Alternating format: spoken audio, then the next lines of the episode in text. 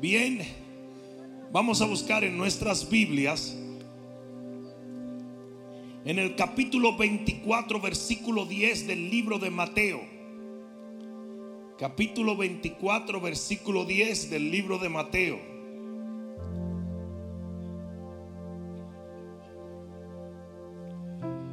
Gigi, la Gigi me mira como, dame ese micrófono para que tú veas lo que yo puedo hacer.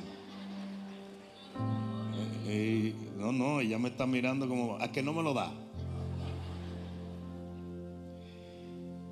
Capítulo 24 del libro de Mateo, versículo 10.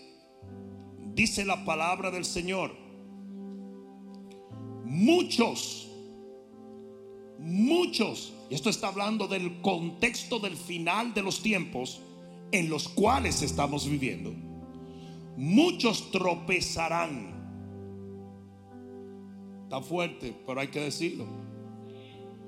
Muchos tropezarán entonces y se entregarán unos a otros y unos a otros se aborrecerán. Ese es el espíritu que va a trabajar en el final de los tiempos. Y muchos falsos profetas se levantarán y engañarán a muchos. O sea que va a haber gente odiándose, va a haber gente engañada. Y esto está hablando en el contexto de la iglesia. Dice, y por haberse multiplicado la maldad, el amor de muchos se enfriará. Ustedes están viendo este increíble y patético cuadro del final de los tiempos. Pero aquí es donde viene lo interesante mas el que persevere hasta el fin.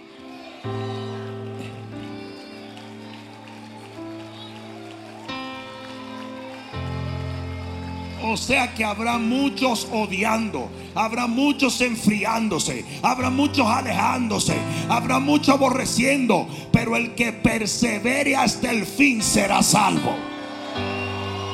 Y de esos también habrá muchos en estos días hemos estado hablando del final de los tiempos. Yo les he demostrado a ustedes las profecías que nos indican que estamos viviendo al final del final de los tiempos. Pero hay algo muy importante y es cómo nosotros, la iglesia que va a ser raptada, permanecemos sin caer en esta red que ustedes están viendo. Es impresionante que alrededor tuyo vas a ver muchos tropezar.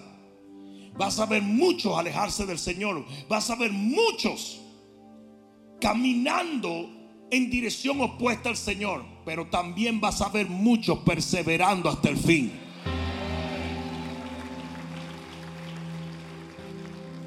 Y yo voy a hablarle a aquellos que necesitan perseverar. Yo voy a darle las advertencias para los guerreros de los días finales. Porque esa es la única manera, tomando conciencia, es la única manera que nosotros vamos a resistir ese ataque tan voraz que va a venir contra la iglesia de Cristo. La Padre, en el nombre de Jesús, permite que tu Santo Espíritu me dé la habilidad de compartir el mensaje que ese mismo Espíritu me reveló al corazón. Padre, circuncida cada oído espiritual, abre cada corazón y permite, oh Dios, que tu pueblo sea advertido y que estas advertencias haga que ellos caminen firmemente y esperen el día perseverantes en el cual tú vendrás a buscar a tu iglesia. En el nombre poderoso de Jesús. El que lo crea diga amén. Dale un fuerte aplauso al Señor.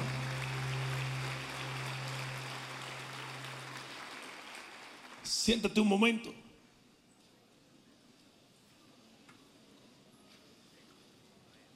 El rapto de la iglesia está a las puertas. Este es un hecho inminente. Y no hay demonio, no hay hombre, no hay nada que pueda detener el hecho de que Jesús de Nazaret está a punto de volver a buscar a su iglesia. Satanás no podrá detener la venida del Señor. Pero lo que sí él puede hacer es tratar de detenerte a ti de ser parte del rapto.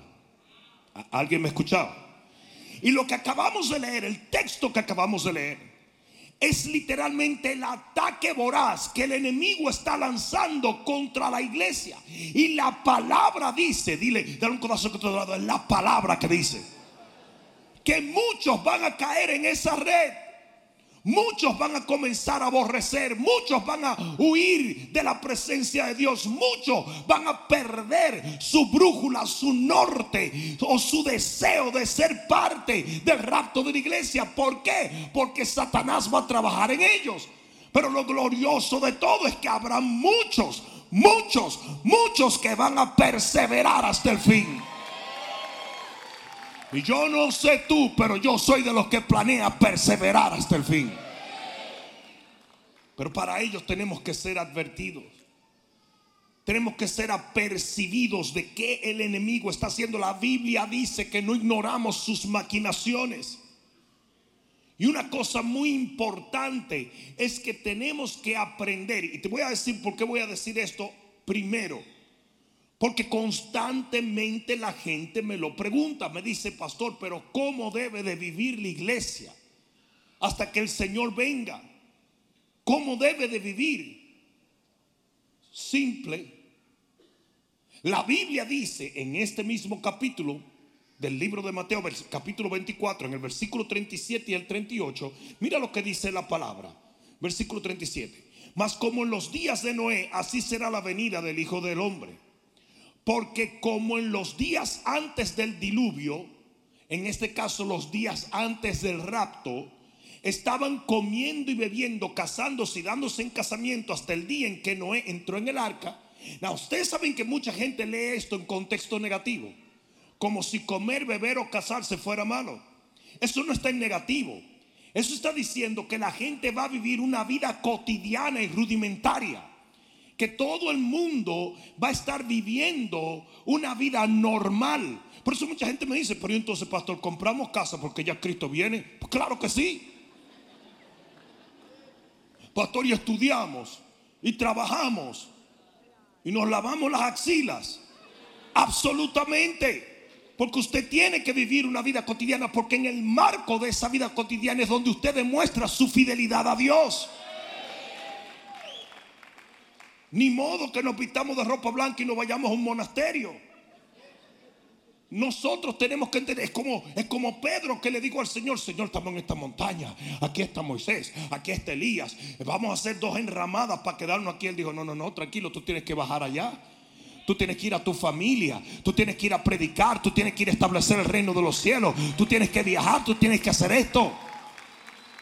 Entonces fíjate, ustedes saben que Noé estaba comiendo y bebiendo. Claro que sí. Y que los hijos de Noé se casaron. Y que tuvieron hijos también.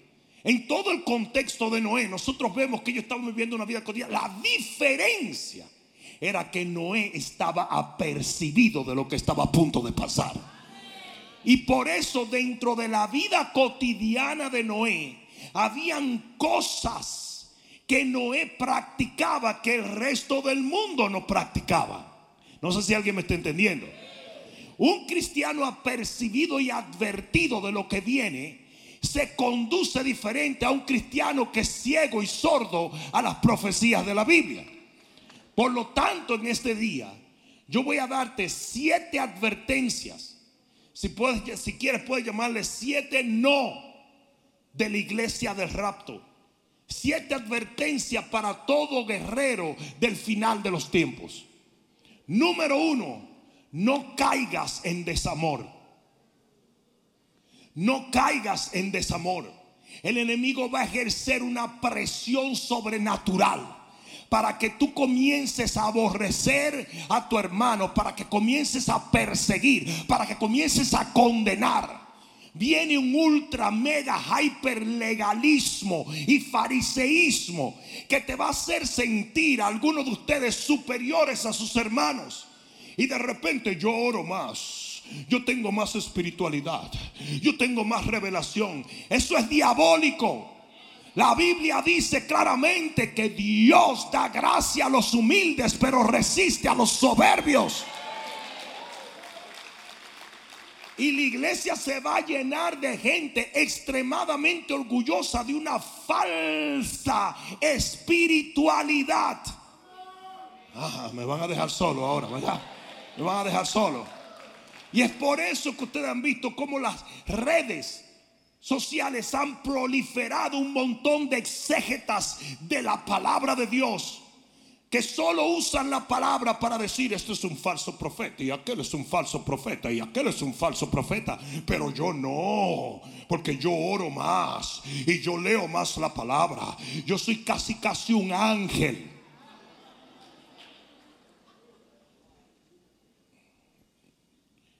Eh, dice aquí en el texto que hemos leído, el amor de muchos se enfriará. Gente que estaba caminando en amor, de repente va a dejar de caminar en amor. Y va a comenzar a mirar a su hermano con desprecio y aborrecimiento. La gente que murmura, la gente que critica, la gente que condena, la gente que apunta con el dedo. La gente que ha hecho un deporte de criticar al hermano ese tipo de gente está en peligro en los postreros días. Mira lo que dice la palabra en el versículo 45, allí mismo del capítulo 24. Capítulo 24 del libro de Mateo, versículo 45 dice, ¿quién es pues el siervo fiel y prudente al cual puso su Señor sobre su casa para que les dé alimento a tiempo? Bienaventurado aquí el siervo al cual cuando su Señor venga, porque Él viene, le haya siendo así. De cierto os digo que sobre todos sus bienes le pondrá. Pero, aquí es donde viene el pero, aquel siervo malo dijera en su corazón, mi Señor tarda en venir. Ahí es donde está el problema. Y comenzare a golpear a sus conciertos. ¿Cómo fue? ¿Cómo? Porque el Señor tarda, yo voy a golpear a mis hermanos. Eso es exactamente lo que están haciendo muchísima gente en la iglesia. Dice, y aún a comer y a beber con los borrachos, vendrá el Señor, porque de que viene, viene. Vendrá el Señor de aquel siervo en, aquel, en el día en que no espera y a la hora que no sabe, y lo castigará duramente y pondrá su parte con los hipócritas. Allí será el lloro y el cujil de dientes. O sea, que este individuo perdió su oportunidad de ser levantado en el rapto. Parece que no me oyeron. Y dice que era un siervo. Y dice que estaba con el Señor. Y dice que tenía un Señor. Pero sin embargo perdió. ¿Por qué? Porque usted no puede caer en desamor. La Biblia dice claramente que el que llame fatuo a su hermano no se quedará impune de la condenación del infierno. Yo nunca voy a entender el por qué tantos cristianos han perdido el temor de escrituras como estas. En primera de Juan dice que si usted no ama a su hermano, usted está en tinieblas. Aunque usted diga, yo nací de nuevo. Aunque usted diga, yo estoy... Mentira. Cuando usted no perdona, usted es un reo de muerte.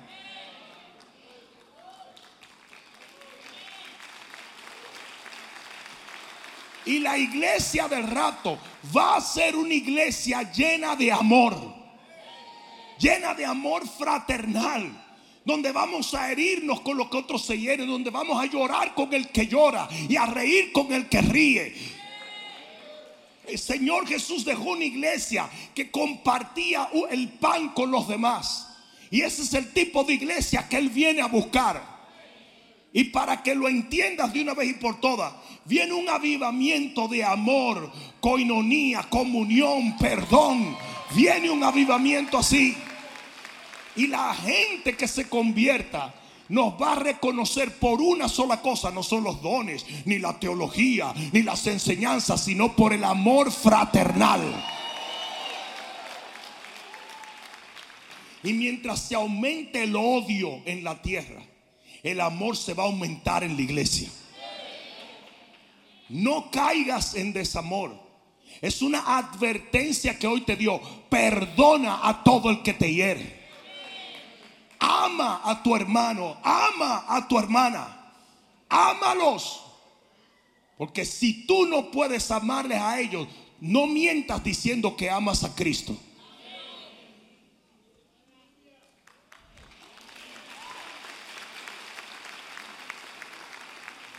A usted el Señor lo puso a dar alimento.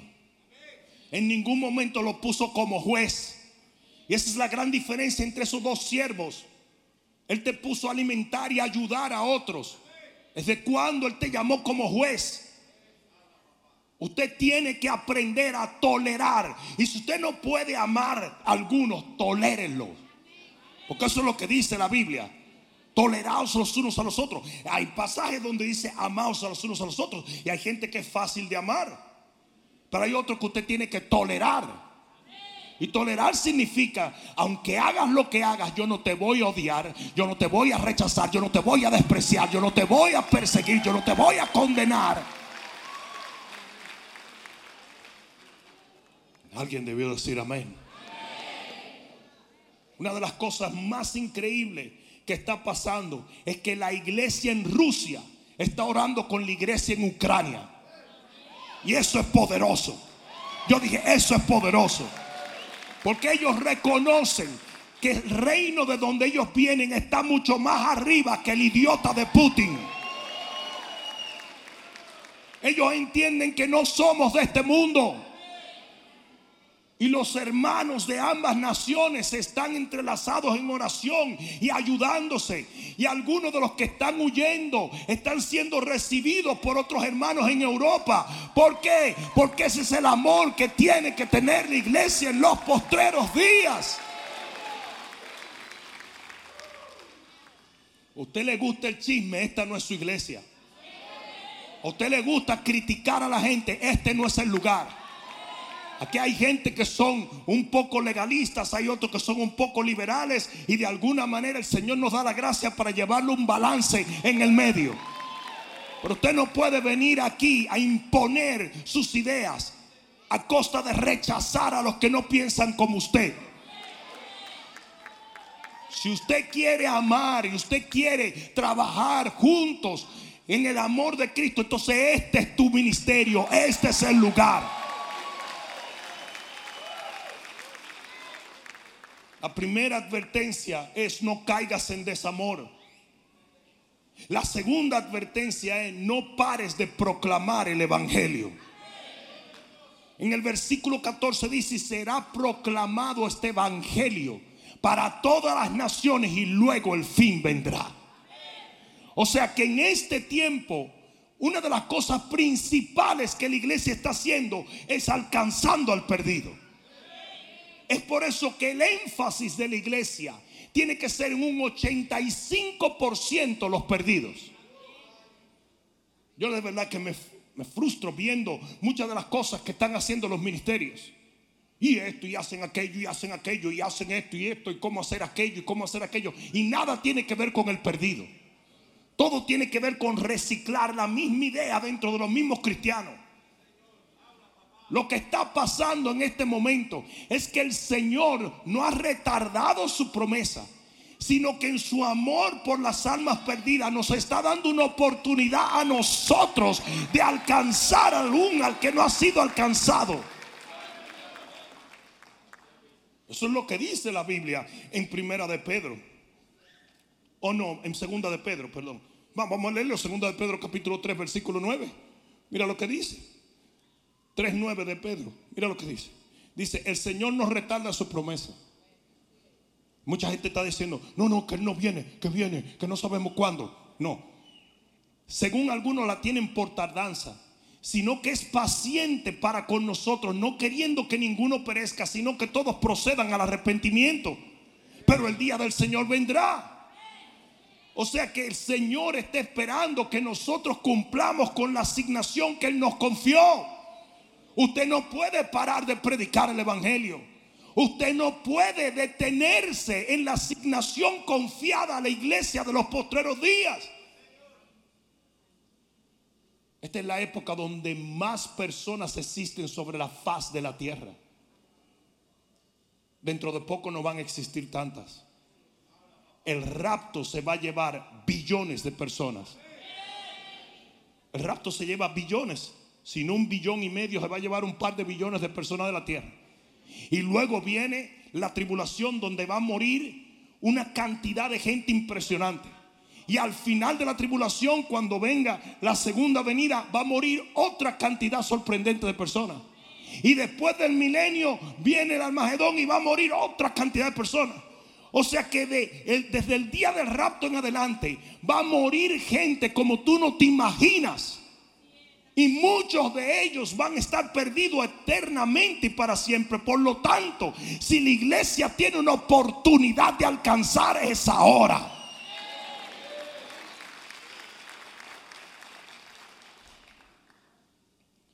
Enoch es la figura del rapto por excelencia.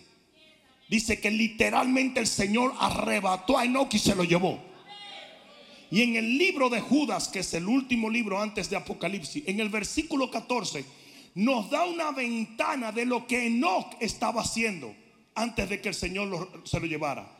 De estos también profetizó Enoch séptimo desde Adán, diciendo, He aquí vino el Señor con sus santas decenas de millares para hacer juicios contra todo y dejar convicto a todos los impíos de sus obras impías que han hecho impíamente y de todas las cosas duras que los pecadores impíos han hablado contra él. Ustedes saben que era lo que no hacía. Además de tener comunión con Dios, predicaba que el Señor venía. Y la iglesia del rapto que está tipificada en Enoch eso es lo que tiene que hacer 24/7. Usted tiene que decirle a la gente, la trompeta está a punto de sonar y el Señor está a punto de venir. Ven tío, ven tía, ven abuela, ven abuelo, ven papá, ven mi amigo. No te quedes. Si la gran diferencia entre un animal y un ser humano es que el animal es más inteligente que el ser humano. Eso es todo. Dios le habló a Jonás y le dijo, vete a Nínive. Y Jonás se fue cuando le dio la gana. Pero la ballena, Dios le habló a la ballena y fue y buscó a Jonás de una vez.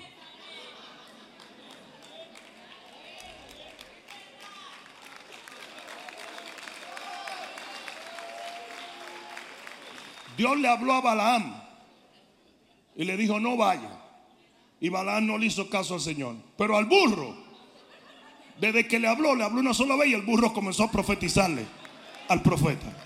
Y después dice que el burro es bruto. En los días de Noé no hubo ni que ir a buscar los animales, vinieron de dos en dos. Mucha gente cree que Noé andaba en una jirafa corriendo y que, uh, no, llegaron de dos en dos. Porque el animal tiene una facultad de que cuando Dios habla ellos obedecen. Los brutos somos nosotros. No me imagino ahora mismo a un animal oyendo este, este, este mensaje diciendo, siempre lo he dicho, siempre lo he dicho. Siempre lo he dicho. Yo escuché el testimonio de una jovencita que se salvó del famoso tsunami y fue porque vio todas las ratas corriendo hacia arriba. Y su abuelita le había dicho antes de morirse, si alguna vez tú ves las ratas corriendo al lugar alto, eso es que viene un tsunami. Y la muchachita inteligentemente se dio media vuelta y siguió todas las ratas. Y cuando el tsunami vio, ella estaba en una montaña por allá arriba. Y así de simple tenemos que ser para obedecer al Señor.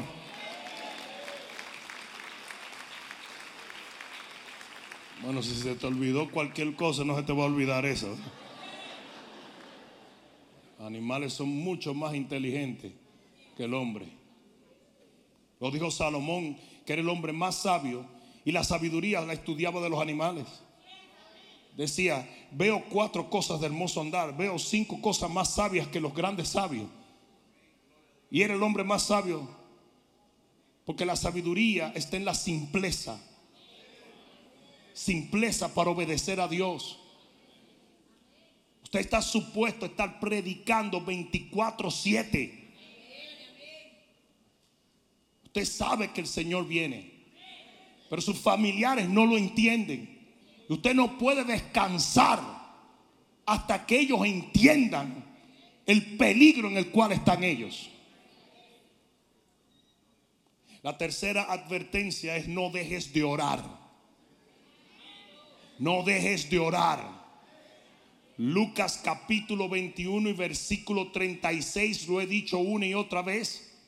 Orad, dijo el Señor Jesús, para que seáis hallados digno de escapar de las cosas que vienen sobre la tierra. O sea que sí va a haber gente que va a escapar. Hay gente que dice, no, que la iglesia va a pasar por la gran tribulación. Disparate. Aquí dice que hay una manera de escape. Y mucho de esa manera de escape tiene que ver con tu comunión con Dios. La iglesia que va a escapar en el rapto. Y ustedes saben que mucha gente dice, oh, ustedes son de la doctrina del rapto, ustedes son escapistas. Sí, I am. You want to stay, baby? You stay. I'm out of here. La iglesia que escapa de la gran tribulación es la iglesia que ora. En Génesis capítulo 5, versículo 24 dice, volviendo a Enoch, que es una de las imágenes del rapto más fidelignas, dice, caminó pues Enoch con Dios y desapareció porque le llevó Dios.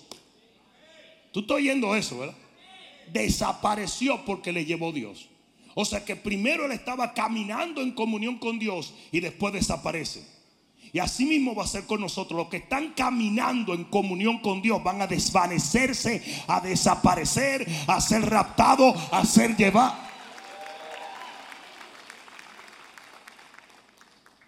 Yo no estoy hablando de un tipo de, oración religiosa. Los fariseos oraban mucho, pero el mismo Señor Jesús dijo, esas oraciones no me llegan para nada. Porque no es orar, es la comunión. ¿Usted ha visto cuando una pareja habla y habla, pero nunca llegan a tener intimidad? Así mismo puede convertirse la oración. Usted tiene una serie de metodologías y una cuestión y, se pone horas. Voy a orar ahora dos horas, 20 minutos. Y cuando usted viene a ver, usted ha hecho de la oración un vehículo inservible. Muchas de, sí, muchas de la manera en que los cristianos oran. Imagínate que, tú, que tu hijo venga y diga, oh Padre mío, como has estado en este día, yo he venido desde allá para decirte que eches para que... Palabrerías, repeticiones, nada de eso sirve. Es tener comunión con Dios, es hacerse amigo de Dios, es caminar con Él.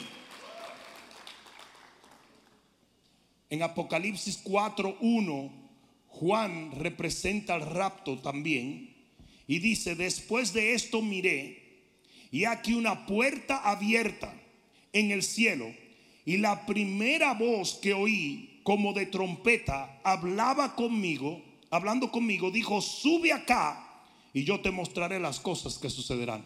Esa es una imagen del rapto de la iglesia.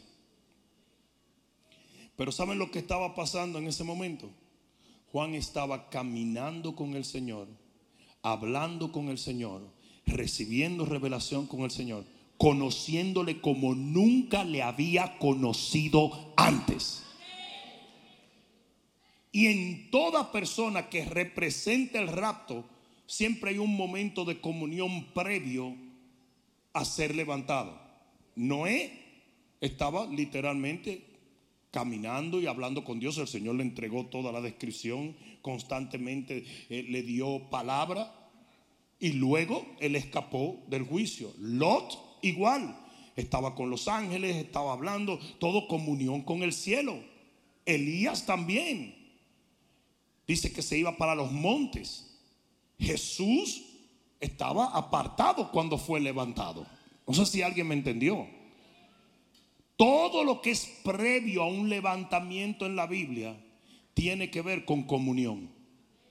Usted no puede dejar de orar. Y no solamente comunión con, con, el Señor en sí, sino con el Padre y con el Espíritu Santo.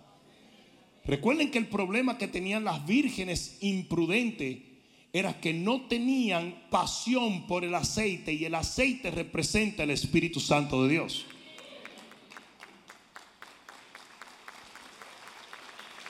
Y si quieren, anoten esto que les voy a predecir en este momento. Viene una postura anti-unción. Viene una postura anti-Espíritu Santo. Van a comenzar a levantarse montones de maestros hablando que los dones del Espíritu no son reales, que los milagros no son reales, que el mover del Espíritu Santo no es real. ¿Por qué? Porque esas van a ser las vírgenes imprudentes o insensatas que van a quedarse. Pero hay cinco vírgenes enamoradas de una doble porción del Espíritu Santo. Usted tiene que aprender a tener comunión con el Espíritu Santo. Cuatro. Cuatro. La cuarta. La cuarta advertencia no abandones la santidad. No abandones la santidad. En Primera de Juan capítulo 3. Primera de Juan capítulo 3. ¿Están allí? En el versículo 2 dice, amados, ahora somos hijos de Dios y aún no se ha manifestado lo que hemos de ser pero sabemos que cuando Él se manifieste, o sea, cuando Él venga por nosotros, seremos semejante a Él porque le veremos tal y como Él es. Y todo aquel que tiene esta esperanza en Él, ¿cuántos tienen esa esperanza? De que Él viene. Todo aquel que tiene esta esperanza en Él, se purifica a sí mismo como Él es puro. Wow, wow, wow, pero yo pensé que era Dios que me iba a purificar. No, hay una purificación que la hace usted. Hay una purificación que la hace usted. Usted se tiene que purificar a sí mismo. Yo voy a dejar el cigarrillo cuando Dios me lo quite. No, suelte la porquería de cigarrillo ese. Si el Señor quiere que yo deje esta relación, que venga y me lo diga, no me diga. Te lo va a decir el anticristo en la gran tribulación. Porque hay una purificación que usted hace por lo que usted entiende, por la convicción que le da el Espíritu. Usted tiene que purificarse a sí mismo. Los sacerdotes se lavaban ellos. Disparate ese de la gente. No, que si el Señor, que me quite esto, que me lo quite. Quítame el deseo. Quítame el deseo. Qué lindo, ¿verdad? Belleza. ¿Y cuál es tu ofrenda a Dios? ¿Qué le entregas tú a Dios? Usted se purifica a usted, mismo. Como los sacerdotes se lavaban antes de entrar al lugar santísimo. Usted se tiene que lavar. Usted se tiene que limpiar. ¿Por qué? Porque Él es puro y usted quiere habitar en la pureza de su Dios.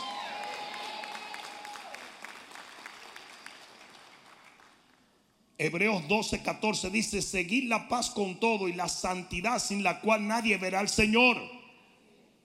Mucha gente cree que va a ir de ser una persona inmunda, llena de cosas horrendas, y de repente catapluso, oh, estoy en la pureza de... ¿Qué es eso? Tengan mucho cuidado, porque sin santidad nadie verá al Padre.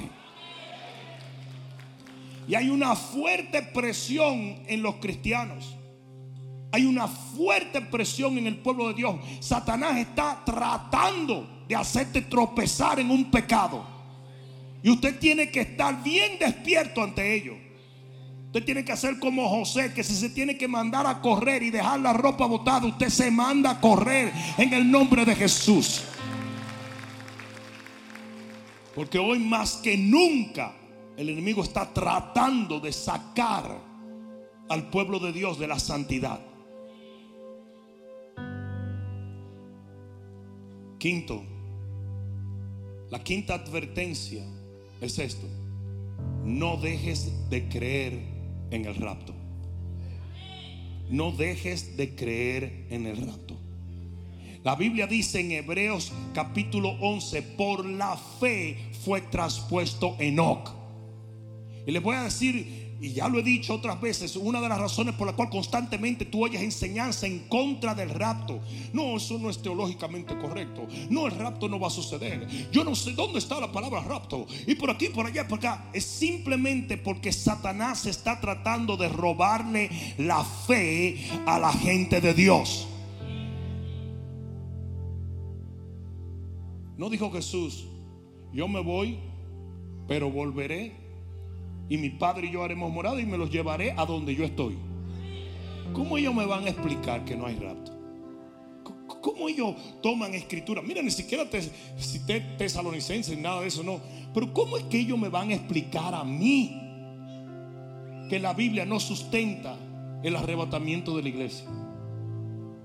el enemigo trata de introducir una narrativa para que tú dejes de creer en el rapto. ¿Sabes lo que dice la Biblia en segunda de Timoteo? Vamos, vamos a buscarlo rapidito. Segunda de Timoteo. ¿Alguien aprendió algo hoy? Libro de segunda de Timoteo, en el capítulo 4 y en el versículo 8. Mira lo que dice la palabra de Dios. Segunda de Timoteo 4, 8. Dice, por lo demás, me está guardada la corona de justicia, la cual me dará el Señor juez justo en aquel día. Y no solo a mí, sino a todos los que aman su venida.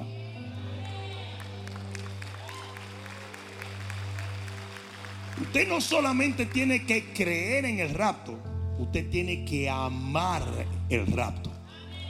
Usted tiene que amar el concepto. Recuerden que hay una gran diferencia entre la segunda venida de Cristo y el rapto de la iglesia. La segunda venida de Cristo es el, evento más terrorífico que jamás se ha visto. Es un evento triste, es un evento de juicio. Todo el mundo llorará y se lamentará. Dice que Él viene con juicio. Él entra matando y destruyendo. En Ezequiel dice que Él va a llamar a las aves de rapiña para que coman las carnes de reyes y capitanes.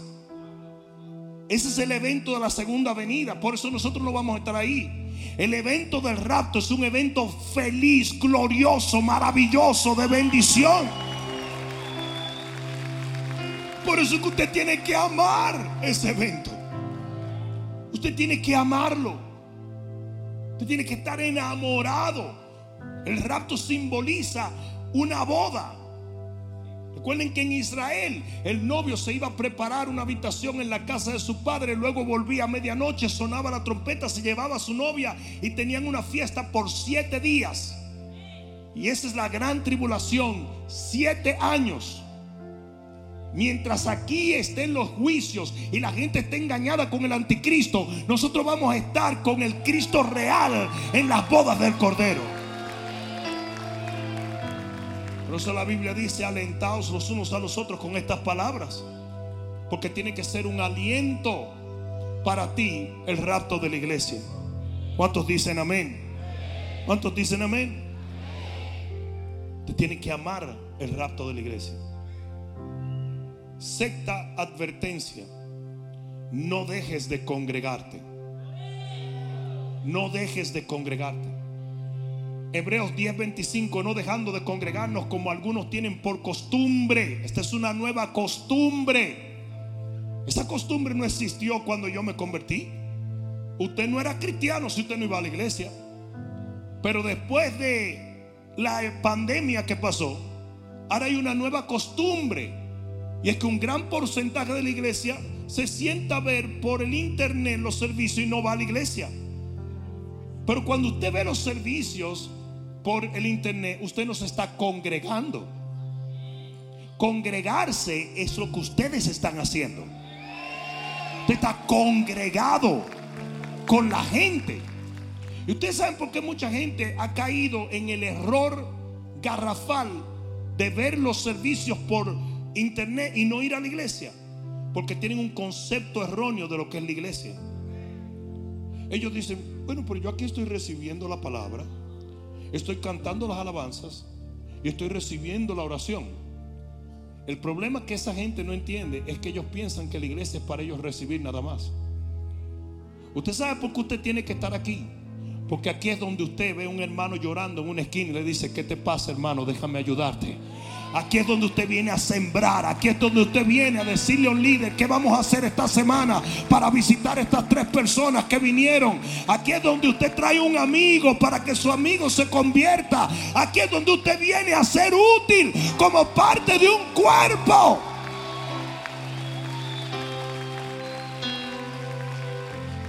¿Qué pasa con un órgano en el cuerpo que deja de funcionar? Se muere y causa muerte en el cuerpo. De repente el hígado dejó de funcionar, ¿te imaginas? Done. Ahí no hay nada. Se fue. Pues la Biblia dice que nosotros somos órganos. Usted está supuesto a tener una función.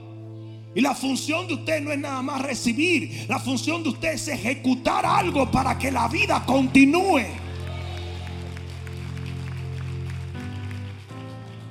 No dejando de congregaros como algunos tienen por costumbre, sino exhortándonos y tanto más cuanto veis que aquel día se acerca.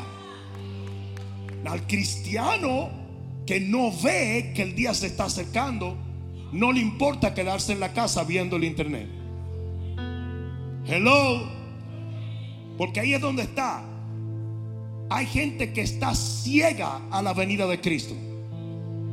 Pero hay otros que ven. Y si usted ve que el día se está acercando, es ahora cuando más te tienes que congregar.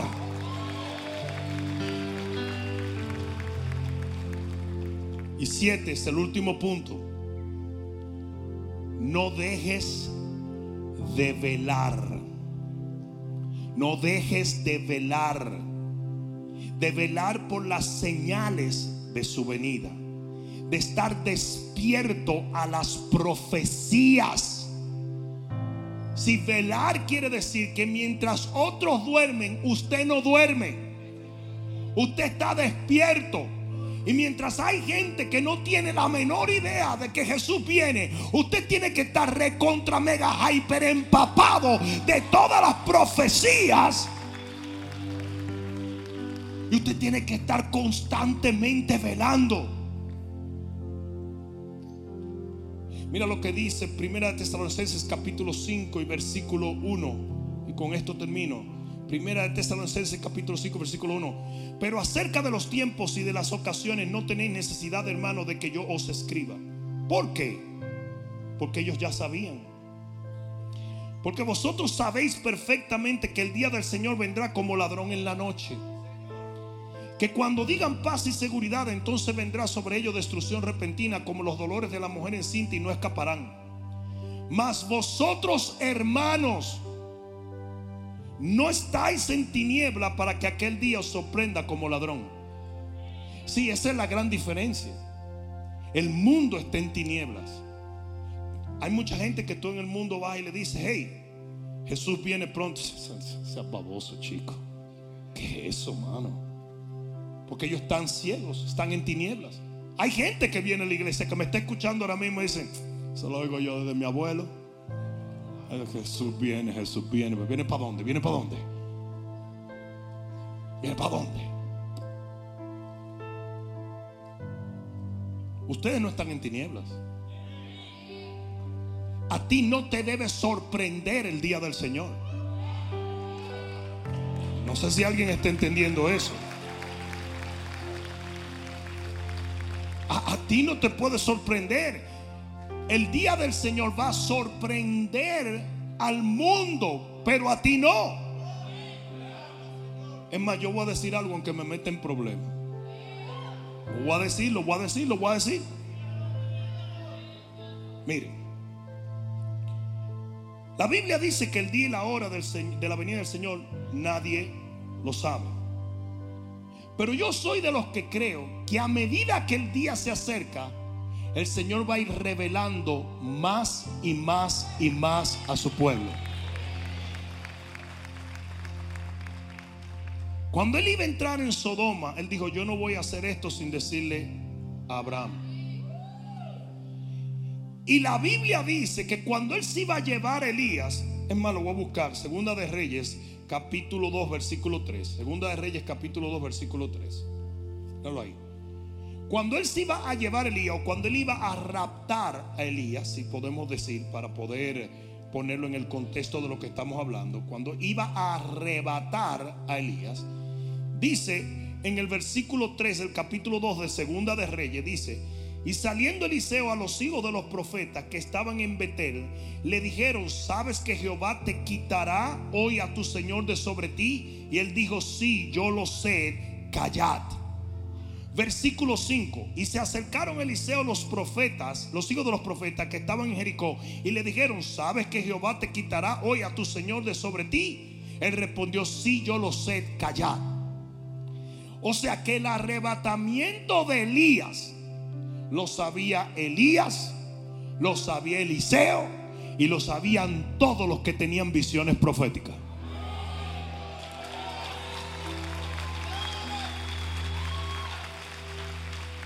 Vuelvo y digo, el día y la hora ya está determinado que nadie lo sepa, pero el tiempo, la época, que fue lo que dije los otros días y me tildaron, ¿de qué le está diciendo fecha? Yo dije, puede ser dentro de esta misma década. Porque yo creo que a medida que se va acercando el tiempo, el Señor va a ir inquietando, impresionando, revelando. Y cada vez nos vamos a ir emocionando más y entendiendo que el Señor ya viene, ya viene, ya viene, ya viene. Se lo vas a dar, dáselo fuerte. Aleluya. Yo diga, el Señor ya viene. Jesús ya viene. Aleluya. Ponte de pie y dale un grito de gloria al Rey que viene pronto. Aleluya. Aleluya.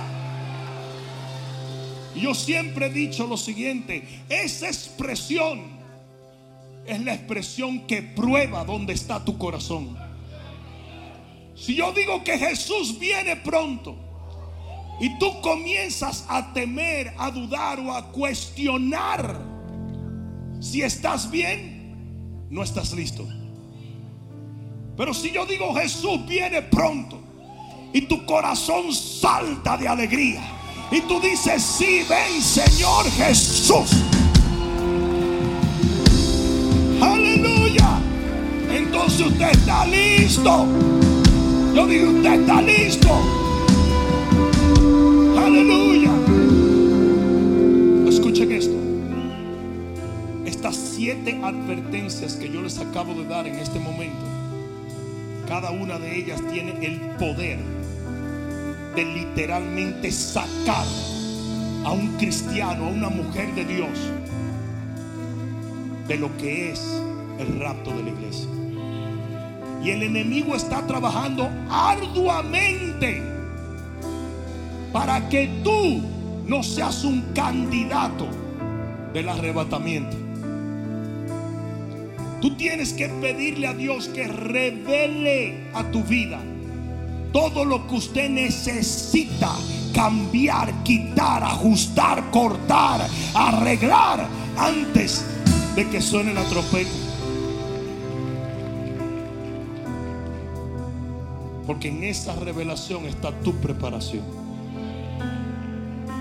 Algunos se vieron en la advertencia 1, otros se vieron en la advertencia 3, otros se vieron en la advertencia 7. Pero cualquiera que fuere, lo que no te permite decirle, Señor, ven en el momento en que quieras. Cualquiera que fuere esa situación, arréglala hoy. Arréglala hoy.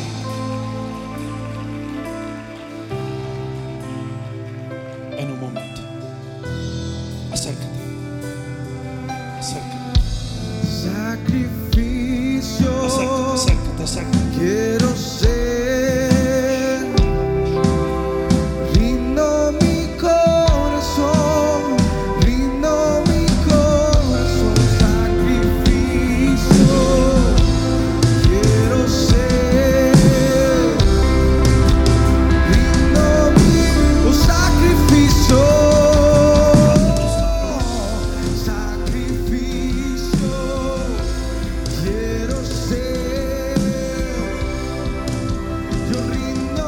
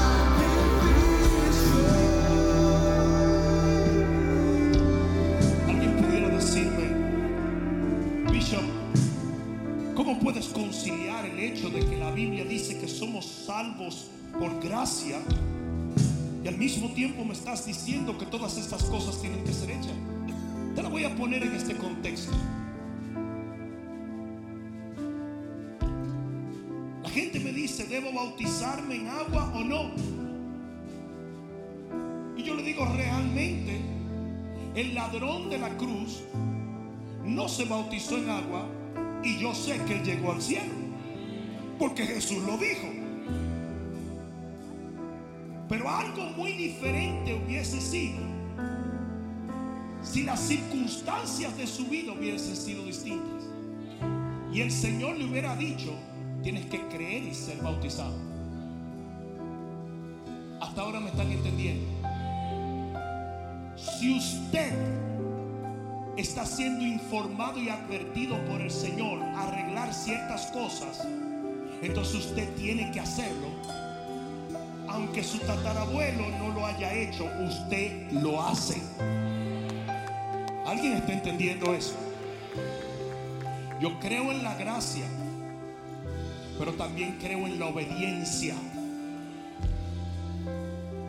Y por eso el Señor advierte a su iglesia que tiene que estar lista.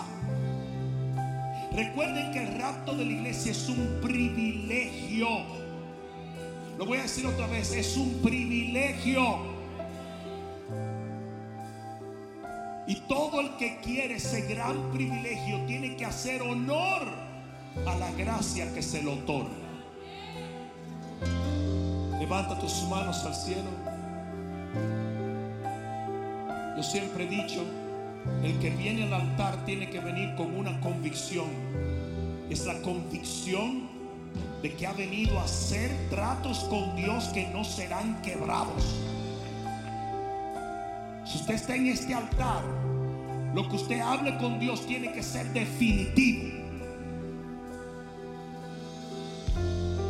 Quiero que tú le digas, Padre, en el nombre de Jesús, yo he sido advertido por tu palabra de cómo vivir en este tiempo antes del rapto.